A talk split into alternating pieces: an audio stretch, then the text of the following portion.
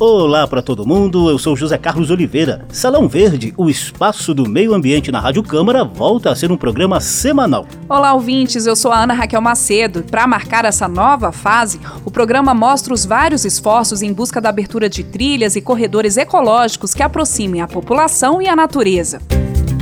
Salão Verde, o espaço do meio ambiente na Rádio Câmara. Esse espaço do meio ambiente na Rádio Câmara e nas emissoras parceiras já é um adolescente. O programa Salão Verde surgiu há pouco mais de 13 anos, em março de 2006, por iniciativa de duas jornalistas aqui da Rádio Câmara. Salão Verde, o meio ambiente nas ondas do rádio.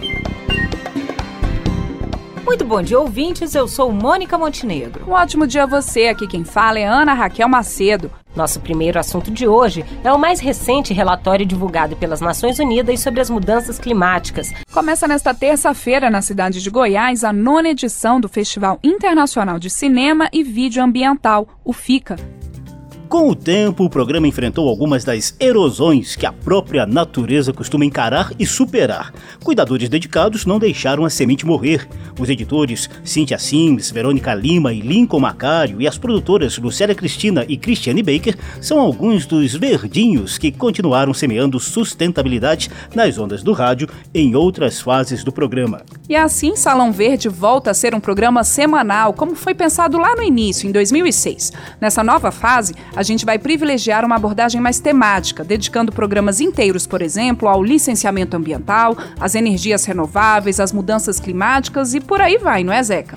É isso mesmo, Anitta. A gente pretende trazer denúncias, matérias especiais e entrevistas que aprofundem determinado tema socioambiental que seja bem atual. Mas esse formato não é fixo, não. Algumas edições também poderão ser mais noticiosas, explorando um conjunto de temas variados sobre o meio ambiente abordados aqui na Câmara dos Deputados. Salão Verde terá também alguns quadros novos. Um deles é o Geológicas, para te deixar por dentro das novidades e curiosidades científicas. Geológicas. Novidades e curiosidades sobre a dinâmica do planeta e da natureza. Geológicas. Outro quadro novo é o Tá Lá na Lei, no qual a gente vai esclarecer itens importantes da legislação ambiental. Tá lá na lei. Pode conferir. Está lá na lei. E estará de volta um quadro que eu e a Mônica criamos lá em 2006, a Dica da Semana. Um espaço para que governos, ONGs, universidades e principalmente o cidadão comum apresentem dicas de como melhorar a nossa relação sustentável com o planeta. Dica da Semana. Aí está uma pequena apresentação dessa nova fase semanal de Salão Verde aqui na Rádio Câmara e nas emissoras parceiras. O programa conta com a sua atenção e contribuição por meio dos canais de interação da Rádio Câmara na internet e nas redes sociais. E anote aí porque também teve mudança no dia da apresentação do programa. A partir de agora, Salão Verde será exibido sempre às segundas-feiras ao meio-dia, com reprise nas sextas-feiras também ao meio-dia. Salão Verde, o espaço do meio ambiente na Rádio Câmara. E nessa retomada de programas semanais, Salão Verde vai te mostrar alguns dos esforços da população e até do poder público para abrir novas trilhas e corredores ecológicos que aproximem a população e a natureza. Essas ações são amparadas pelo Programa Nacional de Conectividade de Paisagens, lançado pelo Ministério do Meio Ambiente em 2018. Apelidado de Conecta, o programa quer criar quatro grandes corredores de paisagens naturais nos principais biomas do país, podendo chegar a 18 mil quilômetros quilômetros de trilhas por onde passariam 2 milhões de pessoas por ano. Os circuitos previstos são o litorâneo, desde o Oiapoque, lá no Amapá, até o Chuí, no Rio Grande do Sul, os caminhos coloniais, indo do Rio de Janeiro até Goiás Velho, no centro-oeste, o caminho dos Goiáses, entre Goiás Velho e a Chapada dos Veadeiros, e o caminho de Peabiru, ligando o Parque Nacional do Iguaçu ao litoral do Paraná por antigas trilhas indígenas. A gente vai te mostrar o que há de concreto hoje, quase um ano após o lançamento do Conecta. Eu sou fã da natureza, onde Programa Nacional de Conectividade de Paisagens prevê uma rede de trilhas de longo curso que poderão ser percorridas a pé, de bicicleta ou outros meios não motorizados. A intenção é fortalecer as unidades de conservação da natureza, além de proteger rotas de pedestres de interesse natural, histórico e cultural. Para padronizar essas ações, o Instituto Chico Mendes preparou um manual de trilhas com instruções de planejamento e sinalização desses caminhos naturais. Aqui em Brasília, um tradicional grupo de caminhadas pelo Cerrado já arregaçou as mangas para ajudar no mapeamento de trilhas em parte do caminho dos Goiáses. Quem dá os detalhes para a gente é o João Carlos Machado, que coordena o grupo de caminhadas de Brasília. Esse grupo tem mapeado e planejado, que a gente chama de Caminhos do Planalto Central, que hoje tem em estudo né, um circuito de três arcos com 400 quilômetros de trilhas de caminhada, é, conectando paisagem, é, referenciais históricos, comunidades, cultura, o nosso cerrado, enfim, para a gente disponibilizar à sociedade de Brasília, aos visitantes de Brasília, essa oportunidade também de conhecer o outro lado da nossa cidade. Nós estamos trabalhando na perspectiva de construir os caminhos voluntariamente, envolvendo comunidades vizinhas de por onde a trilha deve passar, os possíveis interessados, como prestadores de serviço de hospedagem, alimentação, guias de turismo, né, a sociedade como um todo, e as comunidades, e também temos esse espaço, no, um espaço no Facebook chamado Caminhos do Planalto, e quem quiser pode ir lá participar, pode ir lá curtir a página. Como você pode perceber na fala do João Carlos Machado, todo esse trabalho de mapeamento de trilhas é feito por voluntários. O grupo de caminhadas de Brasília já tem mais de 15 anos de trilhas pelo Cerrado. Nesse projeto dos Caminhos do Planalto Central, eles contam com o apoio do ICMBio, que é o órgão Federal de Gestão de Unidades de Conservação, e do IBRAM, o Instituto Brasília Ambiental, ligado ao governo distrital. Todo mundo sabe, né? Os ambientes naturais do Cerrado estão fortemente ameaçados por especulação imobiliária e expansão agropecuária. Daí a importância desse trabalho de formiguinha para viabilizar essa exploração mais ecologicamente correta do bioma em trilhas de longo curso. No Cerrado estão mapeados o caminho de Cora Coralina, já com mais de 300 quilômetros, o caminho do Planalto Central, que o João Carlos detalhou um pouquinho para gente, e o caminho para a Chapada dos Veadeiros. Tudo isso junto integra um dos quatro circuitos principais do programa Conecta, o Caminho dos Goiáses. Perceba o entusiasmo do João Carlos Machado, do Grupo de Caminhadas de Brasília, ao falar desse projeto. A gente estima que será um percurso de mais ou menos 1.200, 1.400 quilômetros da cidade de Goiás, partindo da Serra Dourada, que é um parque estadual de Goiás, vindo por Jaraguá, Pirinópolis, Corumbá de Goiás, Distrito Federal, Formosa, Serra Geral do Paraná, até a Chapada dos Veadeiros. Quem sabe um dia a gente né, tem aqui um percurso rico, referencial para esse tipo de prática peregrina, vamos dizer assim, como nós já temos outros belos exemplos no Brasil e em outros países.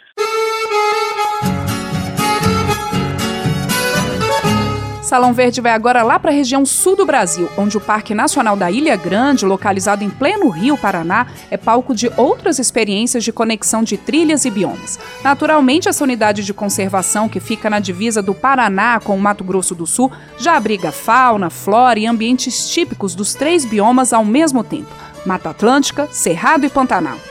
Dentro do Programa Nacional de Conectividade de Paisagens, o administrador do Parque Nacional da Ilha Grande, Eric Xavier, nos contou dos planos de interligar o parque a outras unidades de conservação das regiões Sul e Sudeste.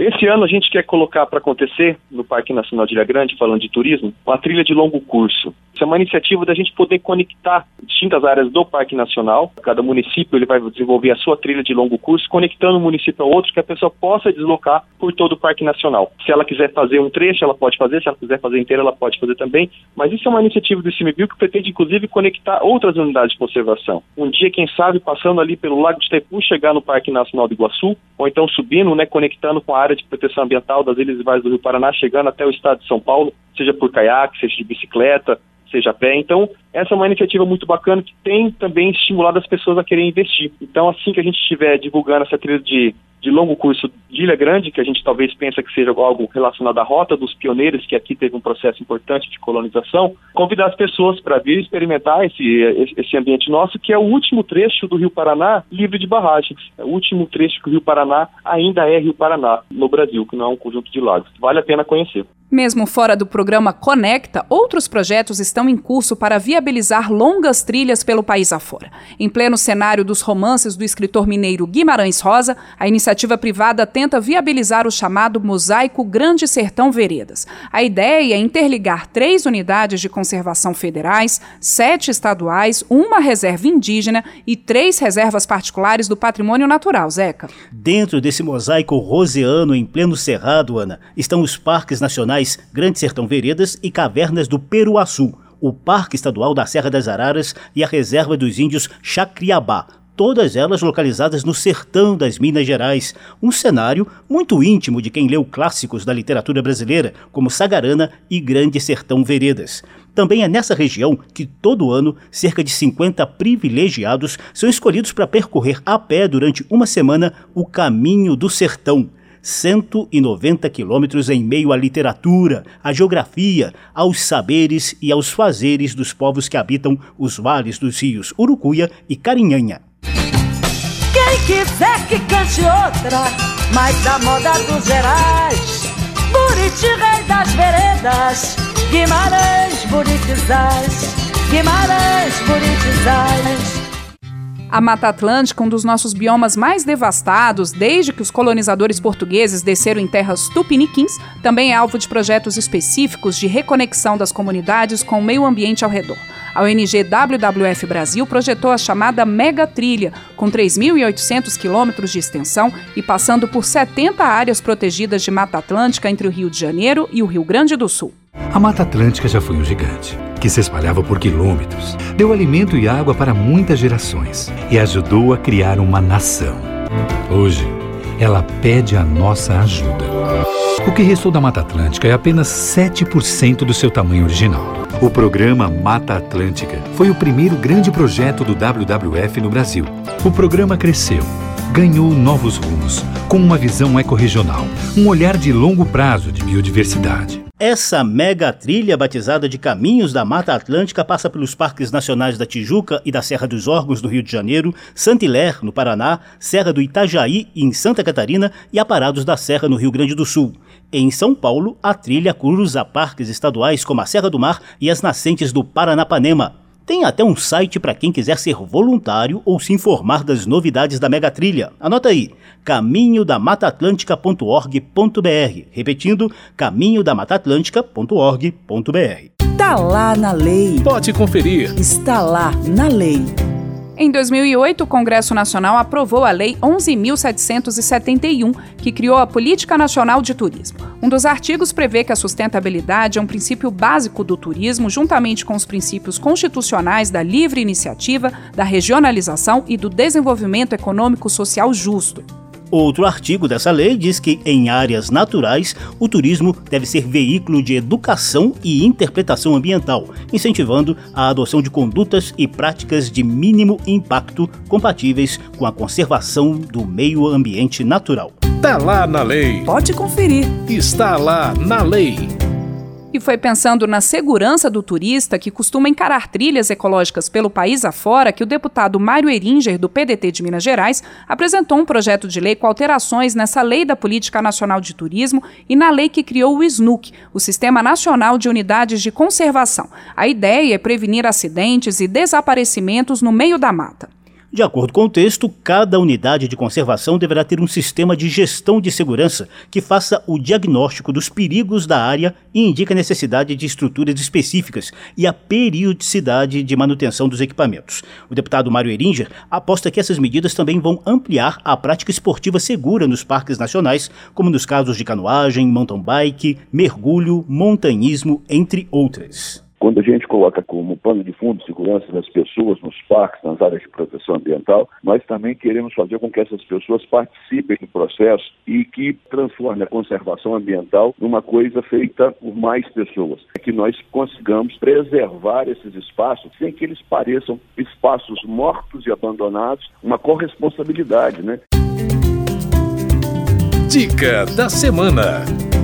E para quem vive no Centro-Oeste ou pretende visitar a região em breve, fique sabendo que o Parque Nacional da Chapada dos Veadeiros conta com uma trilha novinha em folha. É a trilha Carrossel, que aproveita parte do caminho que leva às já tradicionais trilhas dos saltos 1 e 2 do Rio Preto. Quem pegar esse atalho de menos de um quilômetro vai se deparar com uma densa mata de galeria, quedas d'água, paredões de arenito e a rica fauna típica do bioma cerrado. Ouça algumas das dicas dadas pela guia do Parque Nacional da Chapada dos Veadeiros. Eu cheguei no mirante, tirei foto, a vista é maravilhosa, o atrativo é lindo, mas respeite a sinalização, assim como respeitar as cordas os guarda-corpos que vão ter ao longo do, dos circuitos aí, se preservem, resgate área natural é extremamente difícil quando é possível. Então, a segurança de vocês está com vocês mesmos. E lembrando que é uma unidade de conservação, né? Então, não alimentar nenhum animal, não brincar com nenhum animal. Nas cachoeiras sempre vai ter aqueles peixinhos, deixa eles lá, não coleta rocha, mineral, semente, planta. É tudo muito lindo, então vamos deixar a natureza para todo mundo poder ter acesso a isso. Por conta da concessão de alguns serviços dentro do Parque Nacional, o visitante agora tem que pagar ingresso na entrada da unidade de conservação. A cobrança começou em julho e o valor é de R$ 17,00 para brasileiros e R$ 34,00 para turistas estrangeiros. O acesso ao Parque Nacional da Chapada dos Veadeiros pode ser feito diariamente de 8 da manhã até o meio-dia, lá na Vila de São Jorge, um povoado no município de Alto Paraíso de Goiás.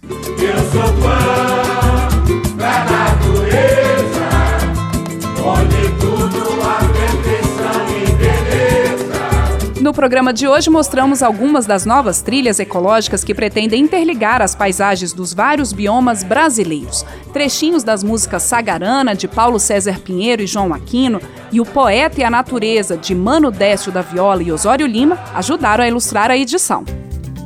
Salão Verde teve edição de José Carlos Oliveira, a produção foi de Lucélia Cristina e os trabalhos técnicos de Milton Santos, a apresentação de Ana Raquel Macedo e José Carlos Oliveira. Há links para você ouvir de novo essa e as outras edições do programa nas páginas da Rádio Câmara na internet e nas redes sociais.